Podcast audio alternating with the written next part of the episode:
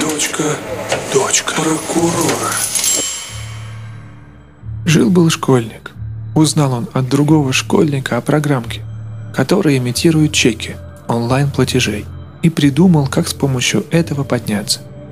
Жертв находил через объявления в интернете, на Авито, Юле и, наверное, где-то еще. Договаривался о покупке, назначал встречу и приезжал смотреть товар.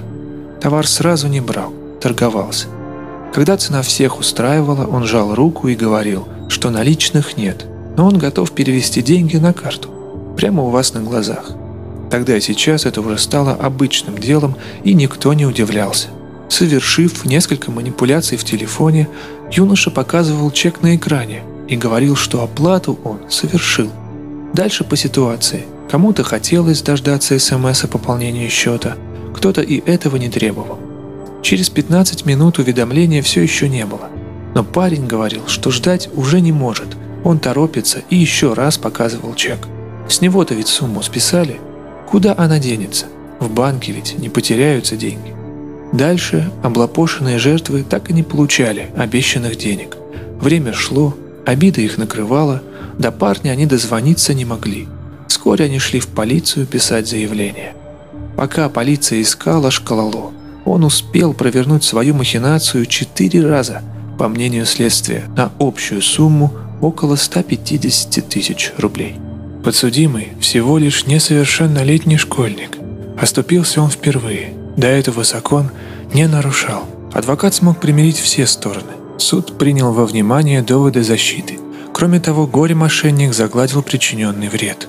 В итоге уголовное дело по четырем эпизодам прекратили. Сложность этого уголовного дела возбужденного по части 2 статьи 159 Уголовного кодекса Российской Федерации, заключалась в том, что законный представитель, вопреки моим пожеланиям, возместил ущерб потерпевшим не перед судебным заседанием, как было бы правильно, а когда было удобно для нее самой.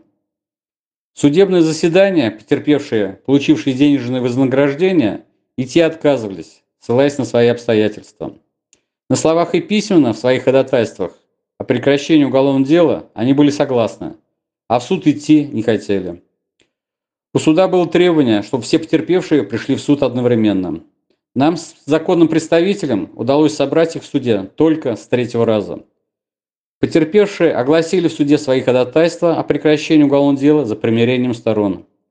Суд удовлетворил эти ходатайства и от уголовной ответственности молодого человека освободил, считая, что наделался легким испугом. Вот такое уголовное дело было рассмотрено Тверским районным судом города Москвы. Ознакомиться с документами уголовного дела можно на странице «Дочка прокурора» в социальной сети ВКонтакте и в Телеграме. Текст читал Николай Дмитриевич. Музыка Виталий Борисов. Кейс из практики адвоката Маркина Александра Викторовича. Продюсер проекта «Дочка прокурора» Марк Маркин.